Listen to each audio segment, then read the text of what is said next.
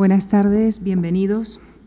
Permítanme ustedes, por favor, que les recuerde que el próximo viernes, en nuestro formato Conversaciones en la Fundación, el periodista Antonio San José dialogará con el paleontólogo Juan Luis Arzuaga. Están ustedes cordialmente invitados. Y esta tarde y el próximo jueves les propongo, les propongo que nos acerquemos a Rosalía de Castro, pero a la Rosalía de Castro real, a un análisis de su biografía y de su obra alejado de la imagen tópica que en algunas ocasiones ha llegado hasta nosotros. Y hemos encomendado esta tarea a la profesora, a la escritora, Ana Rodríguez Fischer, a quien agradezco que haya aceptado participar en nuestra programación de conferencias. Ella es profesora de literatura española en la Universidad de Barcelona, donde se doctoró con una tesis dedicada a la obra narrativa de Rosa Chacel, escritora de la que ha editado los nueve volúmenes de su obra completa.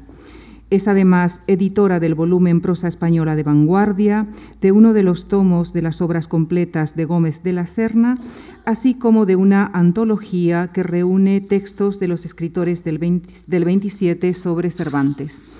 Entre sus ediciones críticas, por el tema que nos ocupa esta semana, destacamos la de El Caballero de las Botas Azules de Rosalía de Castro. De la atención de Ana Rodríguez Fischer a la novela española contemporánea surgió el ensayo ¿Por qué leemos novelas?, resultado de su labor crítica literaria a lo largo de dos décadas en publicaciones como ABC Cultural, Letras Libres o Revista de Libros, entre otras. En la actualidad es colaboradora habitual de Babelia, el suplemento cultural del diario El País. Como escritora, inició su trayectoria con la novela Objetos extraviados, por la que obtuvo el premio femenino Lumen. Otros títulos eh, son Batir de alas, Pasiones tatuadas o El pulso del azar, publicado el año pasado. La conferencia del próximo jueves estará dedicada a la obra en prosa de Rosalía de Castro, con especial atención a sus personajes femeninos y a la condición de la mujer. Y esta tarde, Ana Rodríguez Fischer, con quien ya les dejo, se centrará en la vida y en la poesía de Rosalía de Castro, en la conferencia que ha titulado un alma y un paisaje. Gracias.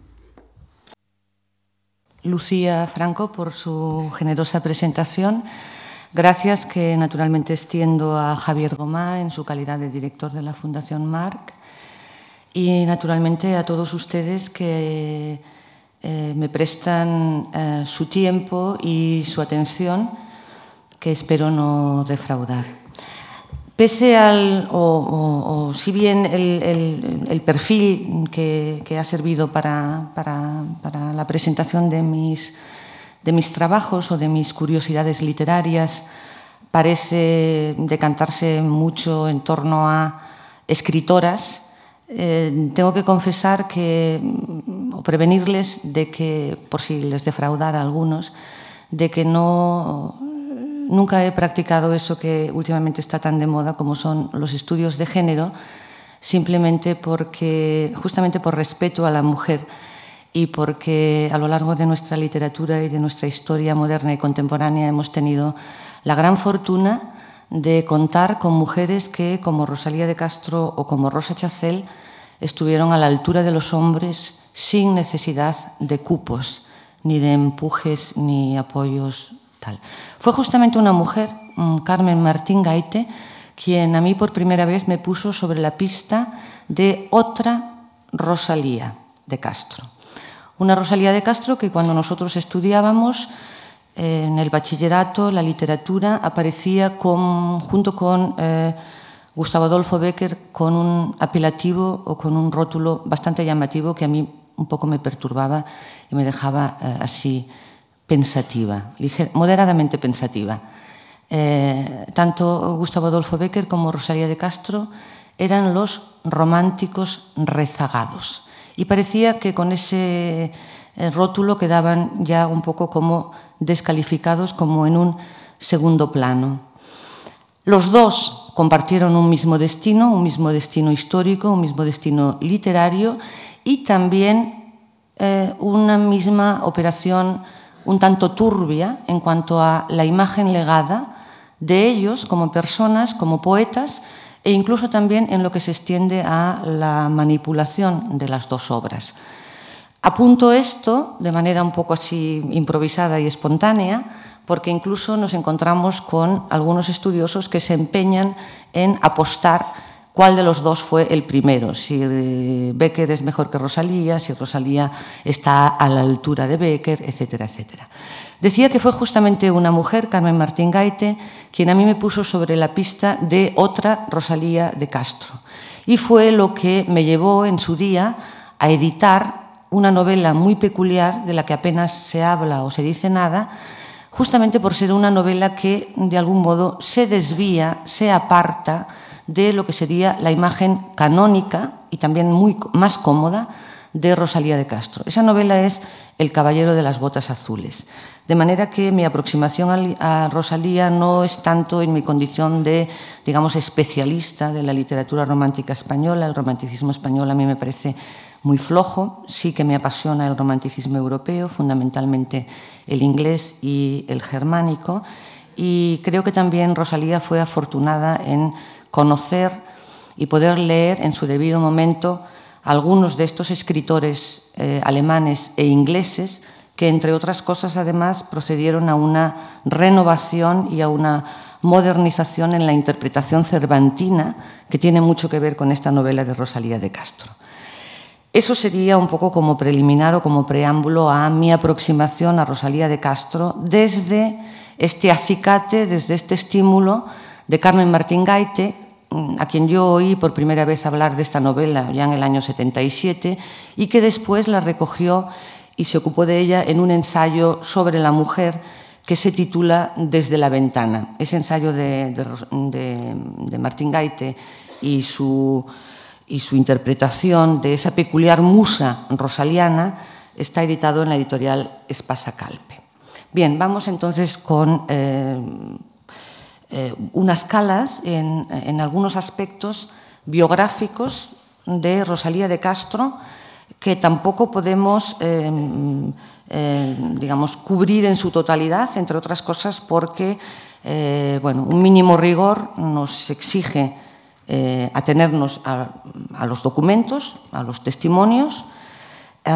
y prácticamente documentos, testimonios sobre la vida de Rosalía han quedado muy pocos. Y, más allá de lo que se pueda extrapolar o que se pueda de alguna manera interpretar como sesgo o proyección autobiográfica en la propia obra de Rosalía, realmente gran parte de su material, fundamentalmente su epistolario, ha sido, ha sido destruido o ha sido censurado o ha sido bueno, mutilado uh, y condicionado. Eh, cuando yo empezaba a tomar notas y a preparar y a pensar en, este ciclo de conferencias, otras tareas mías me habían llevado a frecuentar el ensayo que María Zambrano dedicó a Miguel de Unamuno, en el cual eh, hay un párrafo que yo eh, incluí en mi redacción referente a las biografías de de, fin, de los hombres o de los, de los seres en general. Dice María Zambrano en ese ensayo que no todos los hombres tienen biografía, que un hombre de acción, un guerrero, un político, la tiene en grado suma, son su vida, es decir, su vida son sus hechos, pero que un poeta, un novelista y de manera muy específicamente un filósofo, un pensador, apenas tiene biografía y es difícil encontrar en su vida hechos notables porque en cualquier caso es un tipo de ser que proyecta su vida sobre su propia obra. De entre todos los seres creadores, ninguno con menos vida, dice Zambrano, que el filósofo. La biografía de un filósofo está íntegra en su pensamiento. Nada queda fuera porque su vida ha sido absorbida en su pensamiento. En el caso de Rosalía, sin embargo, y pese a gozar de esa condición de de poeta y de soñadora y casi casi también con una etapa final en la que los grandes temas de su poesía rozan una parcela filosófica como es la metafísica. Estoy hablando naturalmente de su último libro, En las orillas del Sar, en donde fundamentalmente Rosalía ya eh, de alguna manera gira la mirada hacia sí misma y se ausculta y se interroga y, contrasta eh, el pasado con el presente y hace una especie de balance de su trayectoria vital y se pregunta por los grandes temas, la vida, la muerte, el amor, el tiempo fundamentalmente. Rosalía sería en principio, si nos fiamos de su obra o si nos guiamos de su obra, una persona sin biografía y sin embargo fue una mujer con un hecho real que condicionó su vida desde su nacimiento que posiblemente explique eh, bueno, las varias sombras negras que se proyectaron sobre la figura de Rosalía y eh, una de las imágenes que sobre ella se forjó fundamentalmente apoyada en su condición eh, de mujer y en una imagen en la cual más o menos se nos presenta como una mujer espontánea, sin formación. Ella misma en algunos momentos también propicia al, hablar de sí misma o al hacer alguna evocación biográfica, quizás algunas de sus, de sus, eh, de sus afirmaciones, de sus referencias, de, sus escritos, eh, apoyarían mm, esa imagen cuando habla que ella no tuvo escuela, que fue prácticamente autodidacta, que su escuela no fue más que la de los sencillos y pobres aldeanos de las tierras de Galicia, etcétera, etcétera. Pero lo cierto es que es, hay una imagen que es la de Rosalía como una poeta sensible, frágil, dulce, melancólica, triste, casi plañidera, que eh, culmina en un apelativo tan significativo como lo es el de Asantiña la Santina. Una imagen que, por otra parte, a veces se ha apoyado también en determinada iconografía y que también se ha apoyado o se ha legitimado o ha cobrado mm, carta de naturaleza eh, a partir de algunos em, textos firmados por el propio marido de Rosalía de Castro, Manuel de Murguía, quien cuando tiene que escribir la nota necrológica sobre Rosalía de Castro, em, pasa prácticamente, elude lo que sería un poco su trayectoria, lo que sería su vida, porque escribe allí Manuel Murguía, después de todo, la vida de una mujer, por muy ilustre que sea, siempre es muy sencilla. Sencilla o no, lo cierto es que en el nacimiento de Rosalía de Castro hay un hecho oscuro, un hecho oscuro que... Em, se ha interpretado de, o, eh, que ha sido de algún modo eh, bueno, usado o al que se han aproximado desde perspectivas muy distintas. A algunos les ha servido que es el del origen, es el de la orfandad de Rosalía de Castro, es el de el padre desconocido, es el de una niña cuya partida en cuya partida de nacimiento no figura ni el nombre del padre ni el nombre de la madre una niña a la que, o una bebé o una recién nacida, a la que fue eh, eh, su madrina la que llevó a inscribir y a bautizar. Y eh, naturalmente hoy sabemos ya perfectamente quién fue el padre y quién fue la madre de Rosalía de Castro. El padre, la madre de Rosalía de Castro era doña María Teresa de la Cruz Castro y Abadía, de origen hidalgo, que contaba 33 años en ese febrero de 1837, cuando nace Rosalía, y el padre era un canónigo, un sacerdote de la Catedral de Santiago. Condición que naturalmente implica la imposibilidad ni siquiera de reconocer a Rosalía como su hija natural. Desde que se conocían estos datos se ha forjado un relato bueno, bastante eh, bastante eh, meloso, por momentos cursi, eh, muy empapado de toda la mala literatura folletinesca que nutrió la propia adolescencia o las lecturas de adolescente y de primera juventud de Rosalía de Castro, pero que en cualquier caso no puede aceptarse o no puede tolerarse a mediados del siglo XX e incluso más tarde cuando, cuando algunos estudiosos perfilan la figura de Rosalía de Castro. Esa, esa infancia y, ese origen, Rosalía eh, fue educada por parte de unas eh, tías paternas en, el Pazo Solariego de los Castro, en la villa de Padrón, la antigua Iria Flavia, y ese escenario aparece a menudo en cantares eh, gallegos. Cuando ella evoca esa casa em, familiar, ese mundo de sus ancestros, esa casa grande cuya decadencia y cuya declinación pauta en el cantar 33 de los cantares gallegos casa grande lle chamaban noutro tempo venturoso cando os pobres a floraban e fartiños se quentaban o seu lume cariñoso, casa grande cando un santo venerable cabaleiro, con tranquilo, noble encanto, baixos priegues do seu manto, cobexaba o, perdio, o pordioseiro. Esa casa, ese pazo, esa, esa casa solariega eh, que acogía a mendigos, que acogía a pobres, etcétera, etcétera, el escenario es también un escenario de sombras e de luto, e tamén vexo enloitada da retén a Casa Noble, donde a miña nai foi nada. Ese escenario ou ese ámbito ou ese espacio familiar, dice Rosalía, esa casa enlutada donde mi madre fue nadie. Es posiblemente, y con mucha distancia, y a pesar de que luego Rosalía escribirá unos poemas, un pequeño grupo de poemas que dedica a su madre, la imagen más auténtica de lo que fue aquel vivir de mudez, de silencio, de sometimiento o de no existir. De este poema,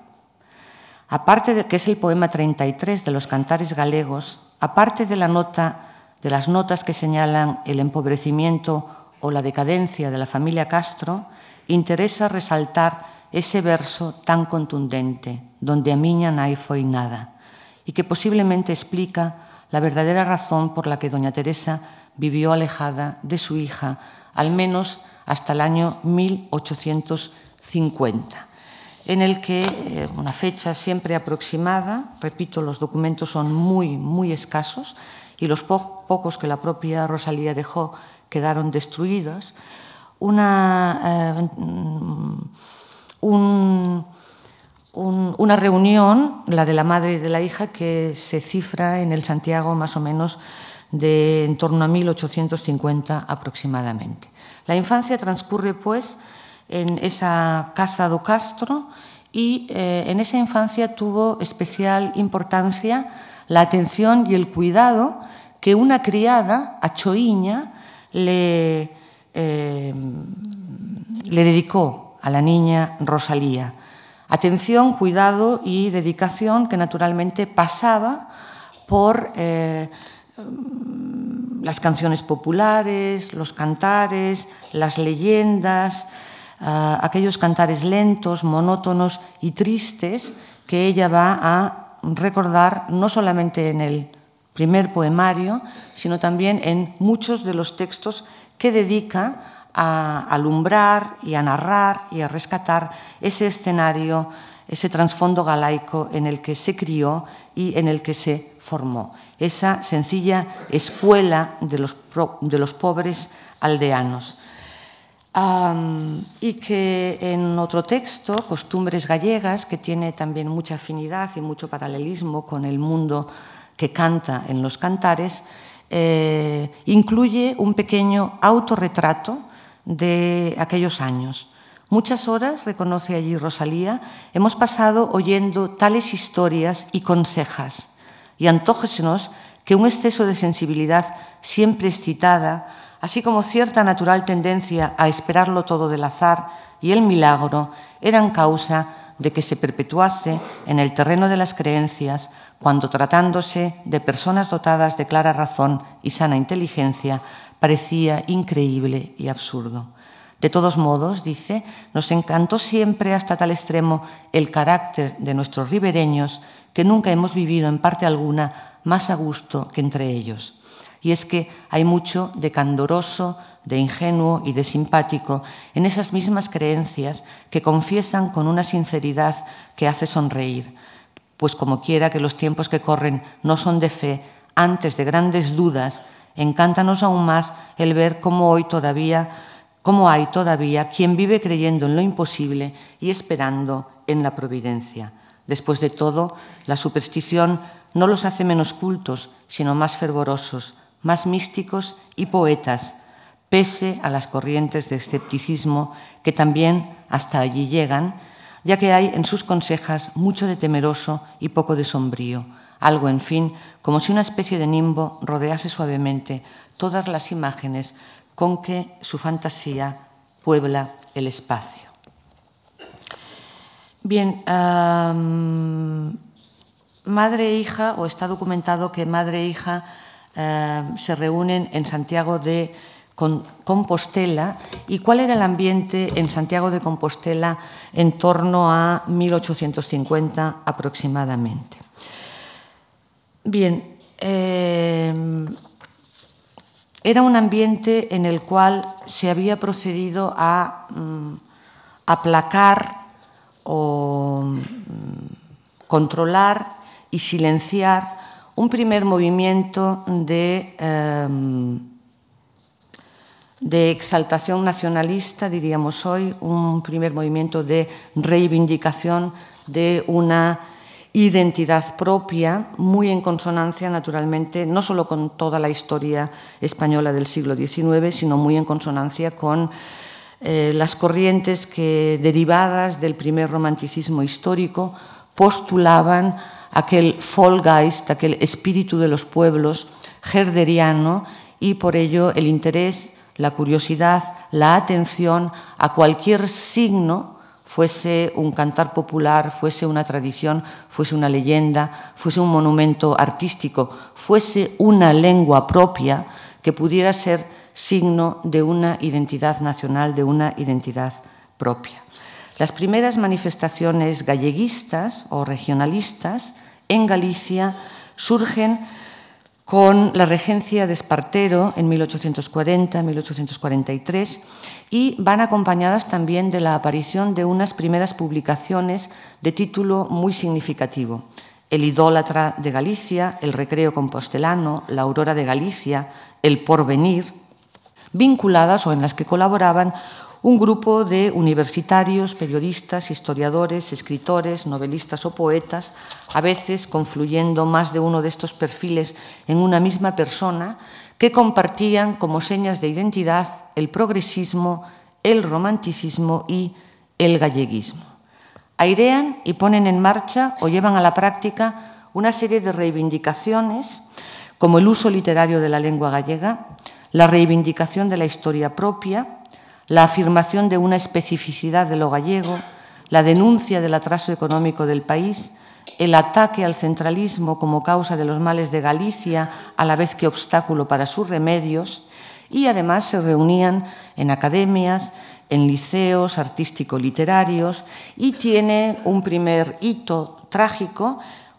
fundacional de ese movimiento, que se conoce con el nombre de los fusilamientos de Carral. Ese primer movimiento fue reprimido, pero naturalmente eh, sus cenizas quedaron en rescoldo y la generación siguiente, la de Rosalía de Castro, la que se forma, la que vive su juventud en esa década de los años 50, recibe de alguna manera también ese, ese legado. Entre los miembros de esa juventud figuran de manera muy destacada Aurelio Aguirre, Eduardo Pondal, Manuel Murguía, que va a ser el marido de Rosalía de Castro, además de Rodríguez Seoane, y la propia Rosalía de Castro, que había, leído sus primeros poemas, sus primeras composiciones en algunos de esos foros en los que además participaba como actriz representando algunas piezas de nuestra dramaturgia romántica. Otro de esos hechos o fin, en hitos en esta trayectoria sería un, un banquete, eh, entonces se llamaba banquetes y también todavía en, a principios de los siglos XX se convocaba un banquete en el sentido de un homenaje a alguien. El banquete de Concho, que se celebra en el año 1854 y en el que encontramos también algunas referencias después en la propia obra de Rosalía de Castro, muy especialmente en una pieza eh, una mm, novela breve eh, titulada significativamente El primer loco, que aunque se publique en el año 1881 y por tanto muy tardíamente,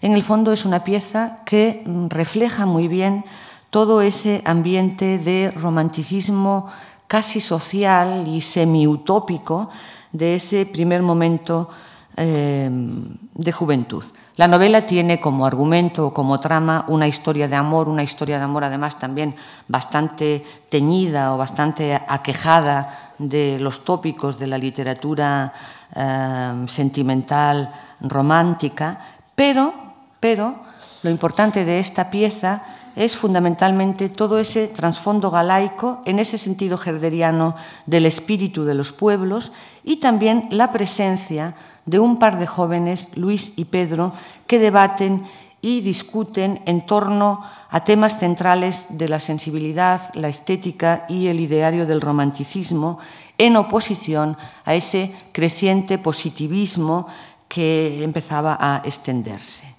Luis es uno de esos personajes muy característicos en la obra de Rosalía, que podríamos calificar de estirpe hoffmaniana. Es un joven poeta sensible, visionario, de extraña originalidad, sin descartar tampoco, naturalmente, en la filiación literaria del personaje, nuestro loco más emblemático, que sería el Cardenio de Cervantes, cuyo rostro, dice Rosalía, se escapaba al análisis de los más suspicaces y versados en el arte de sorprender, por medio de los rasgos de la fisonomía, los secretos del corazón y las cualidades del alma fluctuando siempre entre lo real y lo fantástico, entre lo absurdo y lo sublime, dijérase que hablaba, como escribía Hoffman, prestando a sus descripciones y relatos el colorido y verdad a sus fantasías, que el que le escuchaba concluía por decirse asombrado, ignoro si en realidad es o no es un loco sublime, pero por fuerza es convenir, por lo menos, en que posee una imaginación poderosa, gracias a la cual se complace en extraviarse de la más bella manera posible por los caminos menos accesibles a las inteligencias vulgares.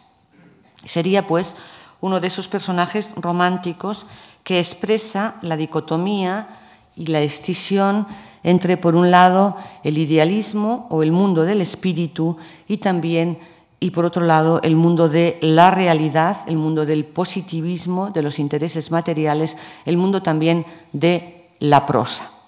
Bueno, una escisión que no es necesariamente de naturaleza romántica, puesto que esa misma dualidad es la que vertebra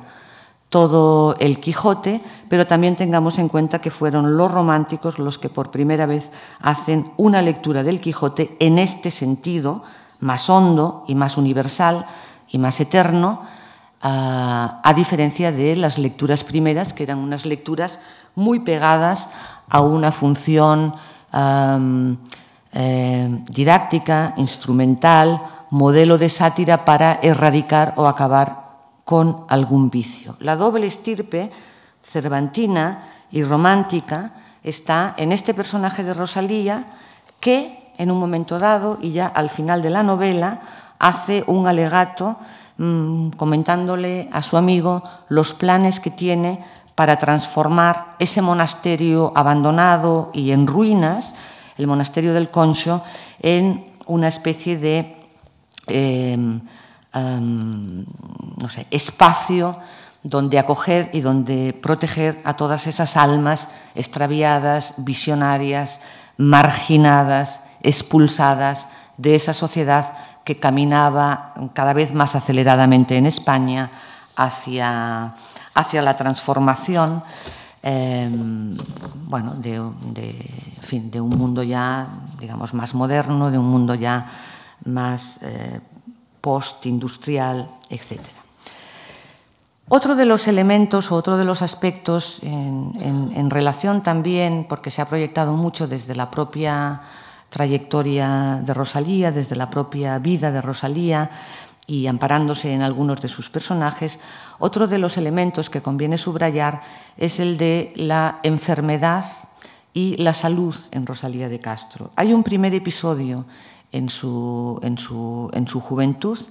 que es eh, una enfermedad contraída cuando viaja a la localidad coruñesa de Muxía en compañía de su amiga Eduarda Pondal, que es la destinataria de uno de los textos posiblemente más citados o más conocidos de Rosalía, la Carta Eduarda, porque es realmente el primer alegato feminista de nuestra literatura, y allí eh, contrae eh, o se contagia de una epidemia de tifus que por aquellos momentos se extendía en aquellas, eh, en aquellas costas, en aquellos, en aquellos parajes. ¿Quién demonio habrá hecho de la tisis una enfermedad poética? se pregunta Rosalía a principios de 1862, después, en una carta a su marido Murguía, después de que esa enfermedad hubiese acabado con la vida de su amiga Eduarda. Si mm, leemos el epistolario de Rosalía, vemos cómo es continua la referencia a esas dolencias, a esa enfermedad,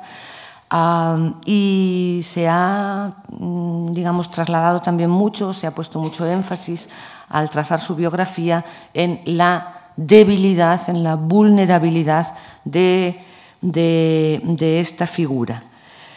Te confieso, escribe Rosalía, que lo mismo que me da, eh, que em, em, bueno, dice, bueno, estoy enferma, eh, toso continuamente, eh, no soy aprensiva, mm, te aseguro que ha sido un golpe de lanza soberano y no sé cómo quedaré. Te confieso que lo mismo me da y que si en realidad, dice, llegara a ponerme tísica, lo único que querría es acabar pronto porque moriría medio desesperada al verme envuelta en gargajos y cuanto más durase el negocio, peor. ¿Quién demonio habrá hecho de la tisis una enfermedad poética? La enfermedad más sublime de cuantas han existido es una apoplejía fulminante o un rayo que hasta impide, si ha herido como buen rayo, que los gusanos se ceben en el cuerpo convertido en verdadera ceniza. De esa, de esa estancia en Muxía y de, y de, esa, y de esa enfermedad que le obliga a permanecer allí, de esa convalecencia, era la palabra que buscaba, quedará fundamentalmente una novela que es la primera novela de Rosalía, La hija del mar, 1859, en donde hay efectivamente una eh, amplia y profunda y muy personal mirada en torno a ese mundo eh, del, mar, de Muxía, de los marineros. Eh, y, naturalmente también en algunas de las composiciones, singularmente en uno de los, de los poemas de cantares gallegos, el que cuenta la romería de la Virgen de la Barca. El siguiente tramo en la biografía de Rosalía nos conduce ya a Madrid, al año 1856, en que se traslada a la capital supuestamente para ocuparse de una serie de, eh, de gestiones, de papeles burocráticos administrativos, de una providencia relacionada con su familia. Y eh, hablar de Madrid del año 1856 es hablar de un periodo de eh, una formación por parte de Rosalía de Castro que posiblemente no, de la que posiblemente no hubiera disfrutado de haber permanecido en Galicia o en Santiago. En Madrid estaba ya Manuel Murguía, que se había trasladado aquí en el año 1853 y que frecuentaba ya los círculos y los ámbitos y las tertulias, tanto artísticas y literarias como también políticas, en las que de alguna manera se va a forjar lo que va a ser esa nueva generación de escritores que conocemos con el nombre de pre-bequerianos, porque son escritores que empiezan ya a leer las primeras traducciones de los poetas románticos extranjeros, fundamentalmente Heine es uno de los más divulgados, pero también Hoffman, naturalmente Byron, que no los habían leído tanto los primeros románticos históricos, pese a las grandes invocaciones de Espronceda y pese a las analogías que nos han eh, contado siempre entre eh, Espronceda y, y, Byron. Lo cierto es que esas lecturas no habían sido posibles en la España de 1830 y sí fueron posibles en la España de 1850, en esa, eh, a lo largo de toda esa década, a partir de las traducciones que fueron publicándose en revistas como La Iberia, La Crónica de Ambos Mundos, El Museo Universal, que son revistas que fundamentalmente conocemos porque en ellas empezaron a publicarse también las primeras rimas, las primeras composiciones sueltas de eh, Gustavo Adolfo Becker. Bien, en ese, eh, en ese, ámbito, Rosalía de Castro entra, por consiguiente, en, en, relación con ese, con ese, eh, con con ese embrión de, de, una segunda generación romántica uh, y publica un primer poemario muy breve que se titula La Flor. El poemario aparece en el año 1857 y, va, uh, y a él le dedicó Manuel Murguía una, breve reseña. Una breve reseña que, bueno,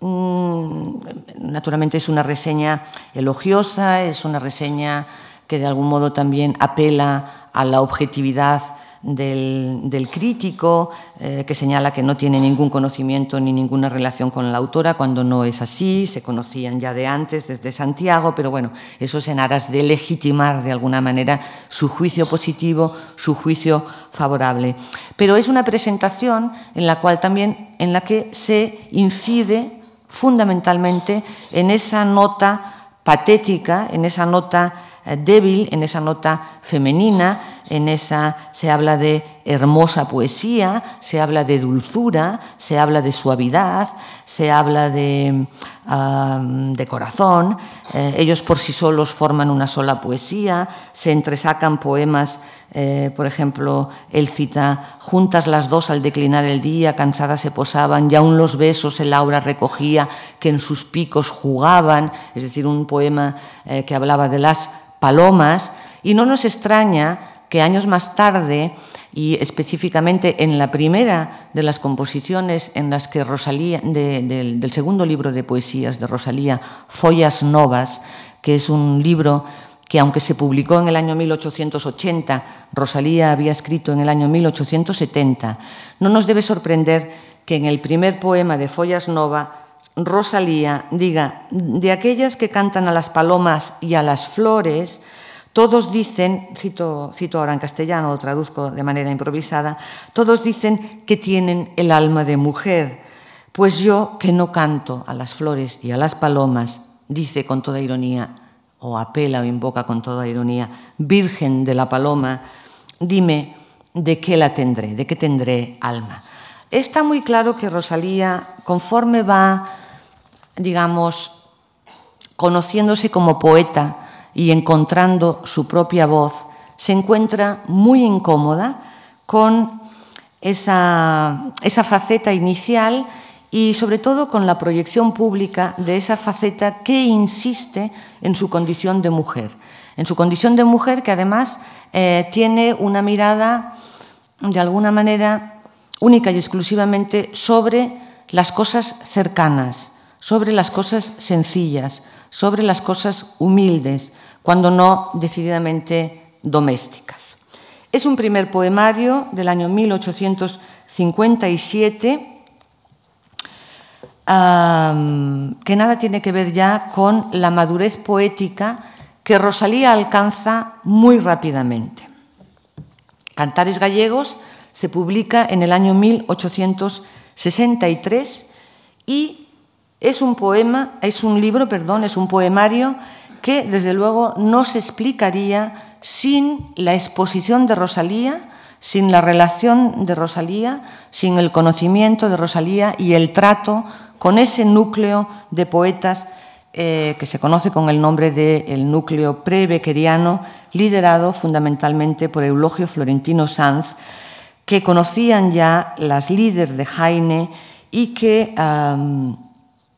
y, en general la lírica romántica ah, europea. son, es un momento de nuestra poesía moderna en la cual se destruye la antigua ecuación según la cual romanticismo más o menos venía a ser sinónimo de poesía narrativa o bien de drama histórico. Y eh, em, aparece ya o, se mira ya hacia un nuevo ámbito poético que es el de la poesía lírica. La época, que fue una época de oposición y de contrariedad, de transición y de crisis, tenía, como explicó don Francisco Giner, su género particular de poesía. Y en ese camino hacia un lirismo leve y hondo, la asimilación y la incorporación de temas y tonos germanos fue un factor tan decisivo como la reivindicación también de una corriente eh, que hasta entonces había estado algo más apartada, algo más eh, descuidada, que sería la de la tradición popular, la de la lírica eh, tradicional propiamente dicha. Viniese, o, viniese de, digamos, del legado andaluz, como en el caso de Becker, o viniese de la poesía gallega, como en el caso de Rosalía de Castro. Una poesía que, como decía Becker, era, tenía como cualidades la naturalidad, la brevedad, una poesía breve, seca, desnuda de artificio, desembarazada dentro de una forma libre, o una poesía, como dice Rosalía de Castro, toda música e vaguedade, toda queixas, sospiros e doces sonrisiñas, una poesía que expresara el sentimiento. De modo que cuando se funde esa doble corriente, la de la balada germánica a lo Jaime y la de la tradición propia andaluza o galaica, y se revitaliza la lírica popular, la balada y el cantar, la lit, la rima o la soleá, nace lo que entenderemos como la lírica moderna que tanto Becker como Rosalía transmiten a la nueva generación de poetas, los poetas del fin de siglo, los poetas simbolistas, con los hermanos Machado a la cabeza, con Juan Ramón Jiménez a continuación, naturalmente desde ellos con todos los poetas del 27 en esa primera etapa fundamentalmente que es la etapa, la etapa primera de todos ellos, eh, la etapa del neopopularismo. Hay que recordar que Lorca, ya en plena etapa de... Eh,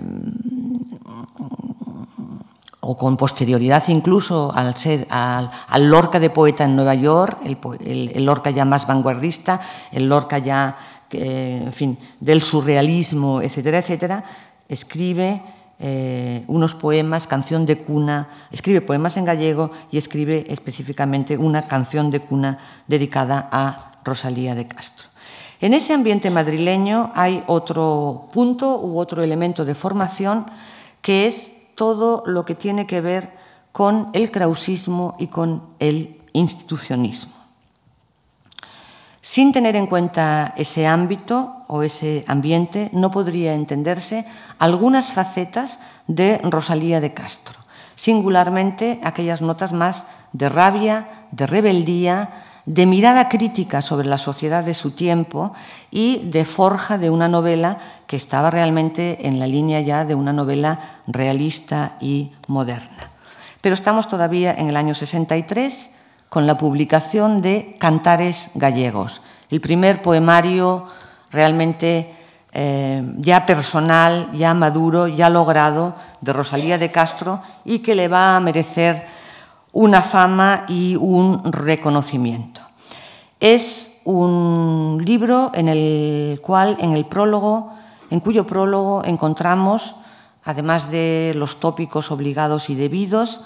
un alegato reivindicativo de Galicia y de sus gentes, al formular el propósito y la intención que guía, que guía su pluma.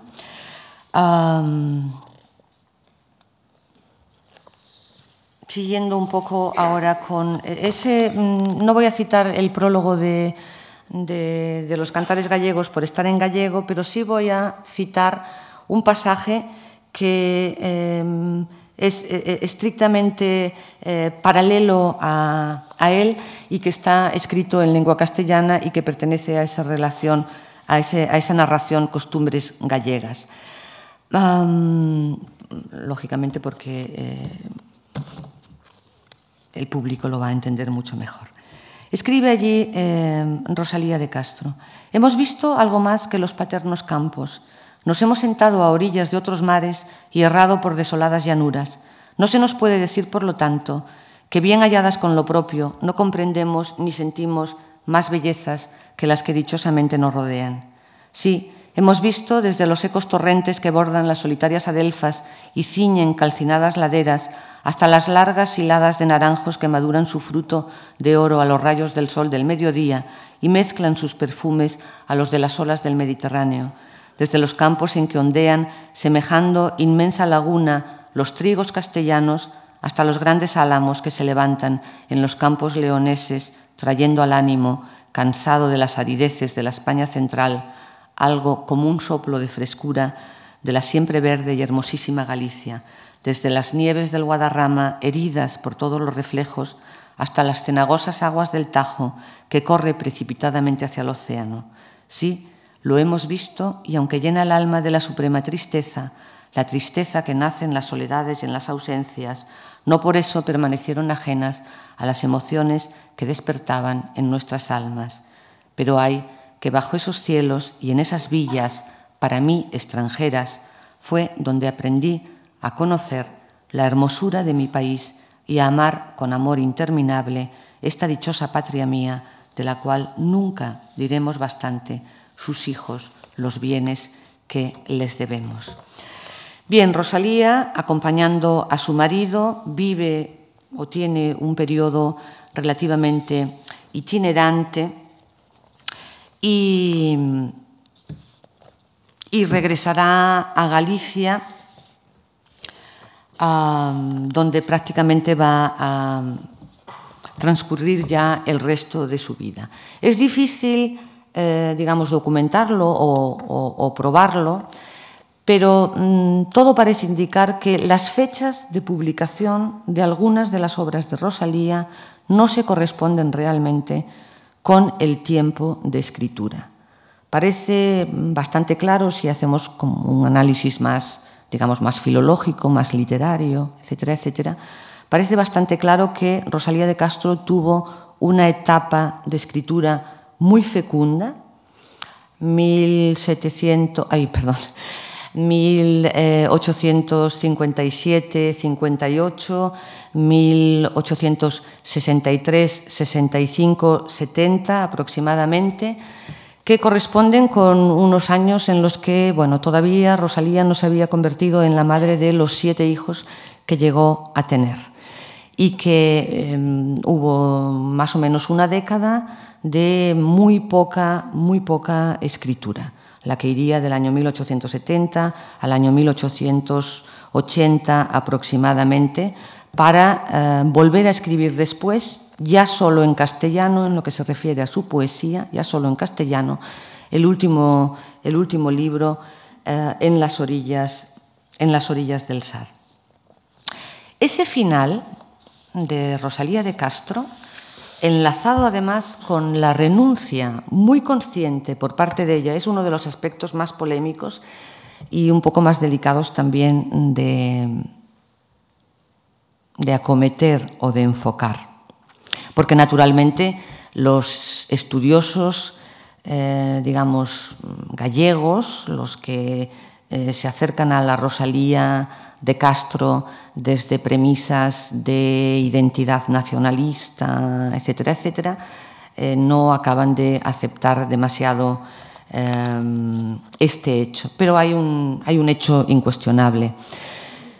En el año 1881 se publica ese relato que ya he mencionado aquí, Costumbres gallegas. Es un relato, también es una crónica, es un, es un artículo, digamos, de exaltación y de canto a las gentes de Galicia. Eh, fin, hablando de de sus, de, sus, fin, de sus hábitos, de sus tradiciones, de sus valores, etcétera, etcétera, de sus costumbres, en fin, de todos esos aspectos que ella había ido, digamos, desplegando y presentando en los cantares gallegos. Uno de esos aspectos que aborda en, esta narración, costumbres gallegas, al, hablar de la, de la hospitalidad de las gentes gallegas para con los viajeros, para con los extraños que llegan allí, extiende esta hospitalidad a, de alguna manera, los favores eh, carnales. La hospitalidad alcanza más o menos el lecho conyugal o el lecho matrimonial, porque esas mujeres gallegas solas, abandonadas, porque sus maridos tuvieron que emigrar o porque sus maridos eh, eh, tienen que estar faenando en la mar durante, durante días. Eh, cuando, cuando por sus tierras llega un caminante solitario, medio vagabundo, medio perdido, eh, recuerdan al marido, entienden eh, la soledad y el aislamiento de ese varón y por una noche y sin que tenga consecuencias, viene a decir más o menos Rosalía, ahora citaré el fragmento, eh, los acogen también, no solamente los albergan, les dan comida, los atienden, sino que también ocupan su mismo lecho. El marido puede alejarse después, el marino, perdón, puede alejarse después sin creer en nada ligado a la que, cumpliendo a su manera un acto eh, humanitario, se sacrificó hasta tal extremo por llevar a cabo los deberes de la hospitalidad. Entonces, naturalmente, este, en fin, tan extraña como a nosotros debe parecerles a nuestros lectores semejante costumbre, pero por esto mismo no hemos vacilado en darla a conocer, etcétera, etcétera. Bueno, este comentario de Rosalía de Castro, naturalmente, levantó ampollas provocó unas polémicas, por lo visto, porque yo hablo de oídas, puesto que esta documentación tampoco se ha, tampoco se ha recogido, pero provocó muchísimas polémicas y además provocó un hecho que este sí es incontestable, y es que el relato se suprimió durante mucho tiempo de las obras completas de Rosalía. Rosalía pasaba a estar estigmatizada y tenía también, por consiguiente, que silenciarse aquellas, aquellas partes de su obra o aquellos elementos de su obra que eh, molestasen, estorbasen e incluso ofendiesen. Rosalía naturalmente fue la verdaderamente ofendida y se niega a Mm, hay un dato que no he comentado porque el tiempo me obliga a ir un poco saltando y espigando, que es el de las dificultades económicas que atraviesa Rosalía y la familia de Rosalía durante gran parte de su vida. Y en algunas referencias en sus cartas mm, podemos deducir con bastante, eh, con bastante mm, certeza, con bastante... Eh, que en algunos casos Rosalía da a publicar algunos de sus escritos para, naturalmente, obtener eh, un pago, un rendimiento económico. No siendo porque lo apurado de las circunstancias, le dice a su marido, me, obligan, me obligaran imperiosamente a ello, dado que el editor aceptase las condiciones que te dije, ni por tres, ni por seis, ni por nueve mil reales volveré a escribir nada en nuestro dialecto. La carta es una carta de 1881, después de ese escándalo que había promovido su relato Costumbres gallegas. Ni acaso tampoco a ocuparme de nada que a nuestro país concierna, con lo cual no perderá, nada Galicia, pero yo, dice Rosalía, perderé menos todavía.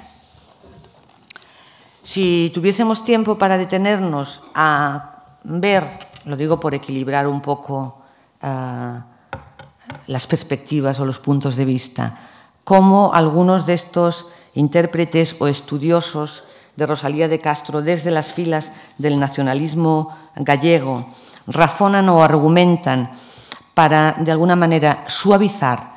esta casi renuncia de Rosalía a utilizar su lengua, sería, fin, igualmente eh, o merecería también nuestra desaprobación de igual manera que la merecen aquellos otros que han enfatizado y agigantado las, notas eh, fin, melancólicas, patéticas ah, ah, y, mm, entre comillas, femeninas. Bien, cantares gallegos. Vamos a hablar ahora por lo menos de los dos, grandes, dos de los grandes poemarios de Rosalía, Cantares gallegos y ah, A orillas del Sar. Afirma Rosalía en el prólogo a, su poemario que eh, mueve su pluma eh, o que guía su pluma eh, aquellos cantares, aquellas palabras cariñosas, aquellos giros nunca olvidados que tan dulcemente resonaron en mis oídos desde la cuna y que fueron recogidos por mi corazón como herencia propia, me atreví a escribir estos cantares esforzándome en dar a conocer cómo algunas de nuestras poéticas costumbres todavía conservan cierta frescura patriarcal y primitiva.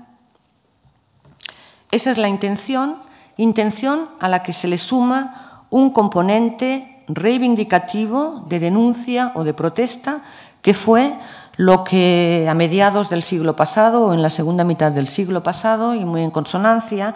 con con la vigencia de lo que se conoció en la literatura española como el realismo social o el realismo crítico, tanto en novela como en poesía, ah, mm, arroja otra imagen de Rosalía de Castro que podría ser, pues no sé, eh, la de una mm, poeta contestataria, una poeta social, una poeta de protesta. Esa actitud de Rosalía, esas, esas esa denuncia, esa voz crítica, o a, ese otro tono, a ese otro registro de la poesía rosaliana, se le ha llamado em, con una, o se la conoce con un, término que a mí no me, no me convence demasiado, como es el término de el resentimiento. Se habla de el resentimiento en la poesía de Rosalía de Castro. Rosalía denuncia el trato que los gallegos reciben en Castilla y todavía acentúa más su denuncia diciendo que ese mal trato es similar al que Francia da a España. Ha sido esa reivindicación y denuncia la que más polémica suscitó en los cantares gallegos en algunos poetas eh, contemporáneos de Rosalía o posteriores, como Ventura Ruiz Aguilera, como Miguel de Unamuno y algunos otros que secundaron la protesta de don Miguel de Unamuno. Azorín fue quizás el primero en, de alguna manera, alzar su voz o aunar su voz a la de la propia Rosalía. Doña Emilia Pardo Bazán no fue especialmente generosa con Rosalía de Castro, sí naturalmente aprobó los cantares gallegos, pero no reconoció demasiado eh, la otra vertiente y mucho menos a la Rosalía novelista. Rosalía escribe los cantares, en, los cantares gallegos en Madrid y combina elementos estructurales y temáticos de la lírica gallega y la balada germánica, y el poemario se enmarca o se abre con un, con un poema introductorio en el cual una moza campesina es invitada a cantar a Galicia en lengua gallega. Has de cantar, mi niña gaiteira, has de cantar que me morro de pena, canta mi niña, na beira da fonte, canta da reiche, boliños do pote, canta mi niña, comprando compás dareiche unha prolla da pedra do. E esa estructura perfectamente circular se cierra con un poema final en el que este mismo personaje se excusa por la falta de gracia a lo largo de sus canciones, de sus cantares, amparándose en el tópico de la,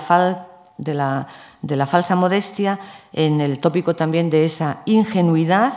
cantei como mal sabía, dándolle reviravoltas, calfán aquel, aquel, aqueles que non saben dereitamente unha cousa. Bien, pois a pesar de non saber cantar, de, de cantar de unha maneira espontánea, de unha maneira ingenua, de canto que, eh, que se apara o que, o que, se, que, que se ampara, perdón, o que se apoya en unha serie de símiles con el mundo de la naturaleza, Al final afirma que en cualquier caso ella había cantado, si no con gracia, sí con amor a la patria. Eu cantar, cantar, cantei, a gracia non era moita,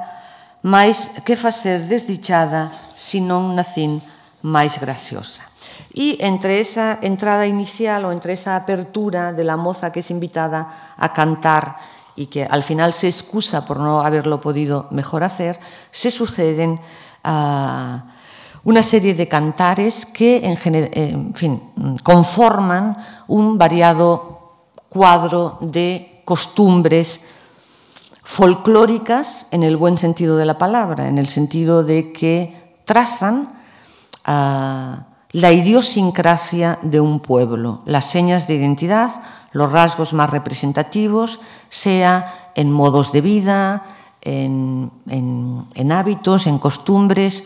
eh, que atañen pues, a, la, a, la, a, la, representación realista del vivir cotidiano, del vivir intrahistórico. Sabemos cómo visten, sabemos lo que comen, sabemos qué hacen cuando llegan a casa después de las faenas, después de las labores, sea en el campo, sea en el mar. Sabemos de sus creencias, sabemos eh, de sus consejas, de sus cuentos, de sus tradiciones. Eh, sabemos de cómo se cortejan, sabemos de los, usos amorosos, uh, sabemos de sus creencias religiosas, etcétera, etcétera. En ese sentido es un despliegue de un cuadro intrahistórico de las gentes, de las tierras de Galicia y de sus gentes. Conforme a lo que es, eh, digamos, la marca o los rasgos más destacados de la lírica popular, Muchos de estos poemas están puestos en voces femeninas, pero no todos. También escuchamos algunas veces a algunos mozos eh, hablar de sus amores o expresar sus, mal, sus males mm, de amores. No todos son tampoco eh, poemas que tengan ese mismo registro elegíaco. Hay poemas en donde hay también una nota humorística, eh, casi casi de picardía, y podríamos también calificarlos, puesto que hay también un elemento narrativo en muchos de ellos, ¿no? los que narran uh, ese, ese vivir cotidiano, podríamos también calificar este poemario como una epopeya popular de ambiente, con personajes muy distintos, pero siempre personajes representativos, representativos, no necesariamente tópicos ni estereotipados, del vivir y del sentir. Dice Pardo Bazán, a quien le gustaba muchísimo este poemario, que eh, lo que ha de conservar en Rosalía eterno frescor son las églogas sencillas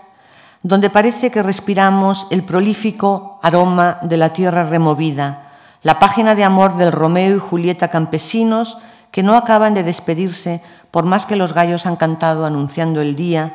la oración de la moza soltera a San Antonio bendito pidiéndole con mucha necesidad un hombre, aunque sea tamaño como un grano de, de maíz, los terrores supersticiosos de la aldeana que ve al fatídico Moucho al lado de la fuente de la Virgen, cerquita del cementerio, mirándola de hito en hito con sus ojos encendidos como brasas, la desterrada que pide a los aires de su país que la lleven allá porque se va quedando descolorida y morena como una mora, como si chuponas brujas le bebiesen la sangre, la pobre madre de familia, rodeada de su pollada de criaturas, lavándolas, diciéndoles los requiebros sublimes que solo las madres saben discurrir, pero lamentándose al mismo tiempo de que los higos están duros, de que el gato y el perro le roban la comida, de que las gallinas del vecino se le cuelan en su corral a vivir de prestado, la socarrona vieja mendiga, sorda de conveniencia, que fingiendo humildad sabe coger el mejor sitio y apartar la mayor tajada en la fiesta nocturna de los ricos montañeses, esto, las romerías, con tan gallo colorido pintadas, la alborada, cuyas notas breves y regocijadísimas parecen gorjeos con que las aves saludan a la aurora, la cómica silueta del gaiteiro, tenorio, engañador de nenas y otras mil cosas no menos genuinas y gallegas son, lo repito, la sal sabrosa, la miel del panal nuevo que los versos de Rosalía destilan. Cito deliberadamente este pasaje de doña Emilia Pardo Bazán porque de alguna manera parafrasea y glosa lo que sería el mundo representado en, estos cantares en donde vemos a la, joven lavando sus blancos paños y después extendiéndolos sobre la pradera o cuando regresan de las faenas o en otros momentos. No quisiera, mm, naturalmente, dejar mm, de hablar, mm, y disculpen el, corte abrupto, del último poemario de Rosalía de Castro, En las orillas del Sar. Un poemario que fue manipulado, hay que decirlo así abiertamente, ya desde el propio título. A mí siempre me chocó que, bueno, me voy a apoyar en estos momentos en, en Azorín, ¿no? Azorín decía, eh, eh, ese extraordinario poemario al que le sobran las dos primeras palabras del título. Pero claro, es que el primer poema es Orillas del Sar. Y muy posiblemente el título que pensase Rosalía fuese efectivamente Orillas del Sar y no en las orillas del Sar. Fue un poemario, mm, de alguna manera, en ese sentido eh, hay, aspectos que no son del todo fiables. La cronología es muy anterior a ese 1884, Rosalía muere en el 85, en que se publicó. La composición del mismo, la organización del mismo, también es muy debatible. De ahí que mm, la mayor parte de los estudiosos empiecen hablando de la extrañeza que causa este, este, este poemario que ha sido calificado como un auténtico tratado de la desolación. Extrañeza, por un lado, porque nos encontramos con una serie de poemas que parecen de una etapa muy anterior. Y efectivamente, están aquí incluidos, no muchos, ¿eh? pero los hay, pero están incluidos algunos poemas que habían sido publicados en revistas en el año 1867, en el año 1863, es decir, que pertenecerían, aun estando escritos en castellano, pertenecerían más bien al sentir y al momento poético de los cantares gallegos o incluso de follas, de follas novas del año 70. Pero la extrañeza también es por una serie de temas que no parecen eh, coincidir con aquella Rosalía cantora de su tierra y de las cuitas de su tierra, con aquella eh, Rosalía atenta a cuestiones de tono menor. La mayoría de estos poemas son poemas que van prendidos a la figura de un viajero, un viajero que es en realidad un caminante que frecuentemente se transmuta en esa figura tan romántica del sonambúlico,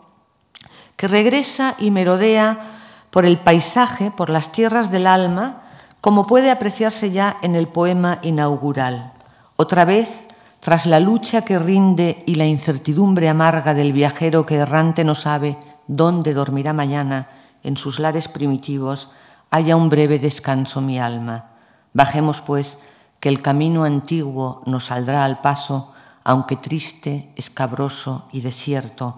y cual nosotros cambiado, lleno aún de las blancas fantasmas que en otro tiempo adoramos. La imagen del camino,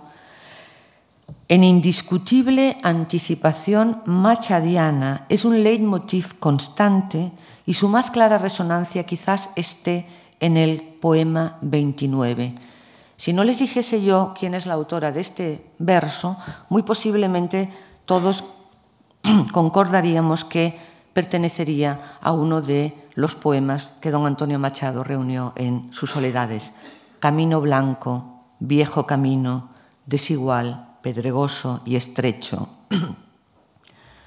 donde el eco apacible resuena del arroyo que pasa bullendo, y en donde detiene su vuelo inconstante o el paso ligero de la fruta que brota en las zarzas, buscando el sabroso y agreste alimento, el gorrión adusto, los niños hambrientos, las cabras monteses y el perro sin dueño. El paisaje es el mismo, pero difícilmente hallaremos ya el antiguo acento al evocar esas tierras,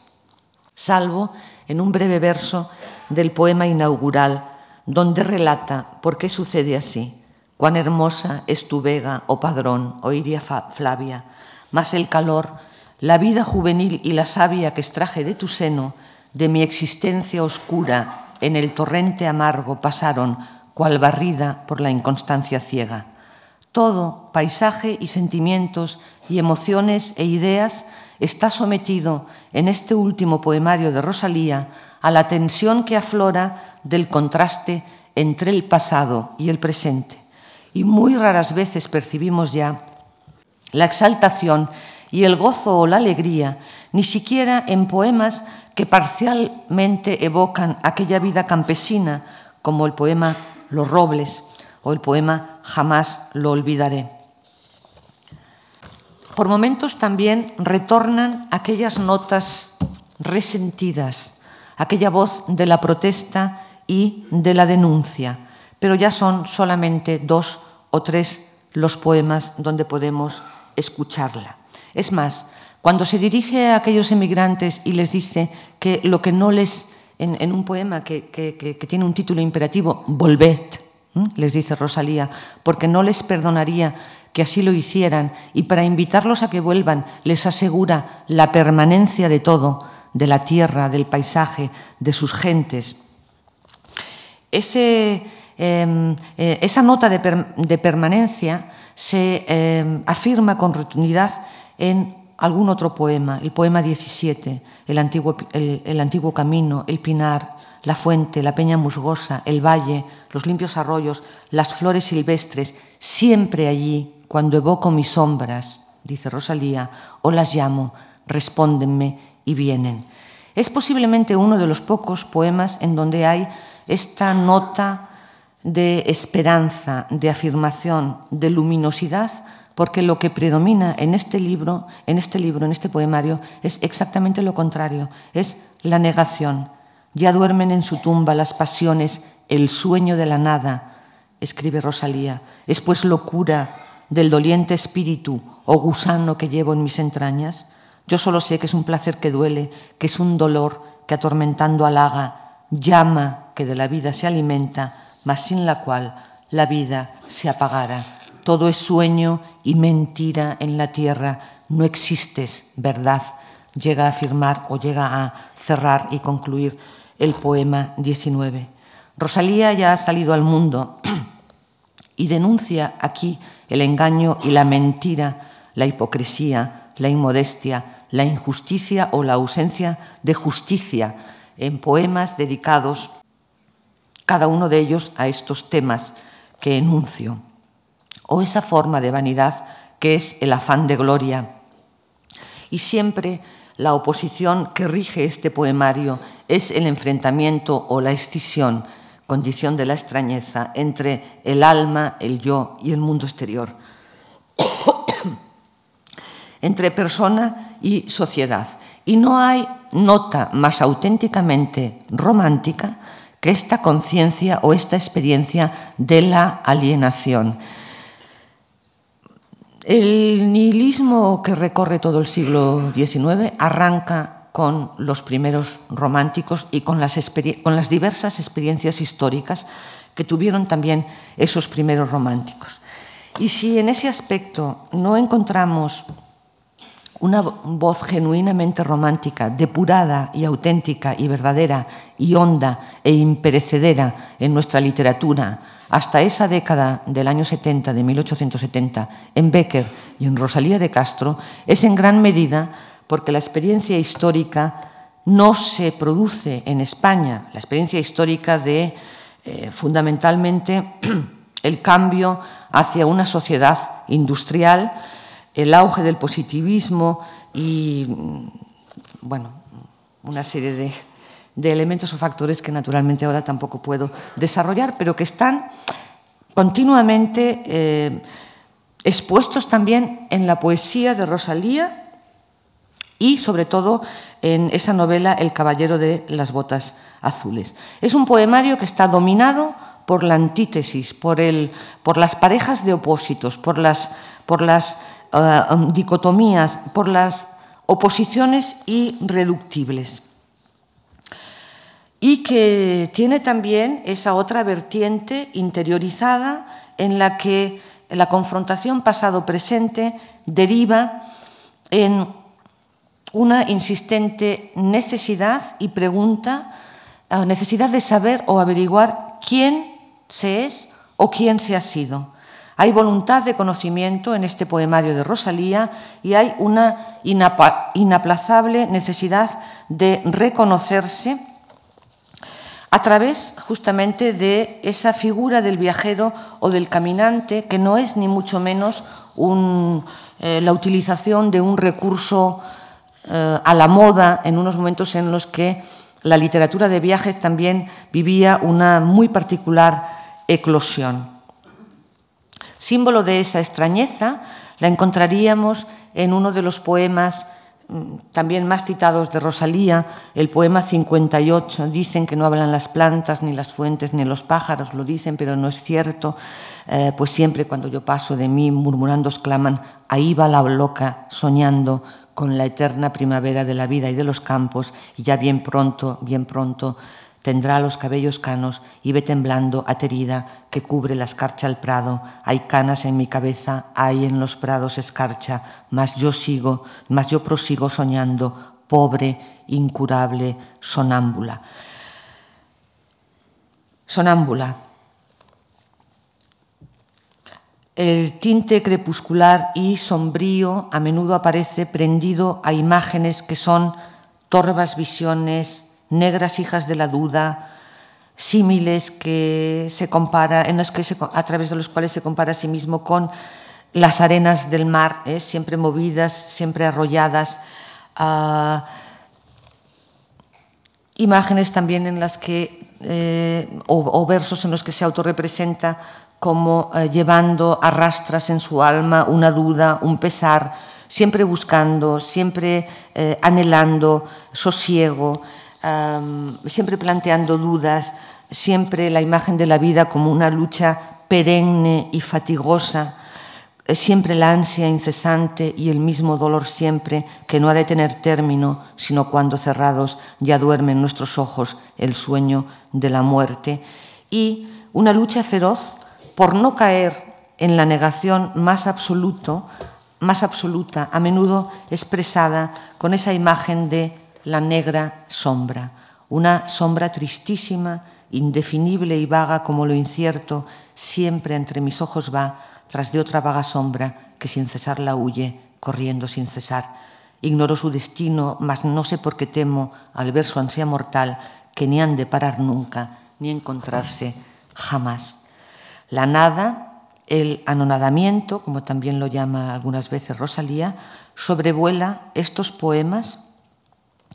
y su culminación posiblemente esté en el poema 54, que es de una aridez eh, igual, de, igual de inconsolable, igual de radical como la que Gustavo Adolfo Becker eh, expresa en esa rima 70, donde habite el olvido, allí estará mi tumba. Dentro de esas búsquedas y dentro de esa angustia y dentro de esa experiencia del vacío y dentro de esa increencia, a Rosalía solamente la salvará la búsqueda de la belleza. Y naturalmente también la búsqueda de la poesía. Es en el poema 66 en donde se produce posiblemente una de las escasísimas afirmaciones que encierra eh, que encierra en las orillas del Sar. Es un poema muy extenso, es un poema que no puedo leer aquí, pero es un poema cuya lectura naturalmente recomiendo porque también es uno de estos poemas, digamos, autoindagatorios, en donde Rosalía se examina y se pregunta a sí misma cuál es la tarea y el deber del poeta. Es un poema en el cual parece como si ella, bueno, no quiero decir se arrepintiese,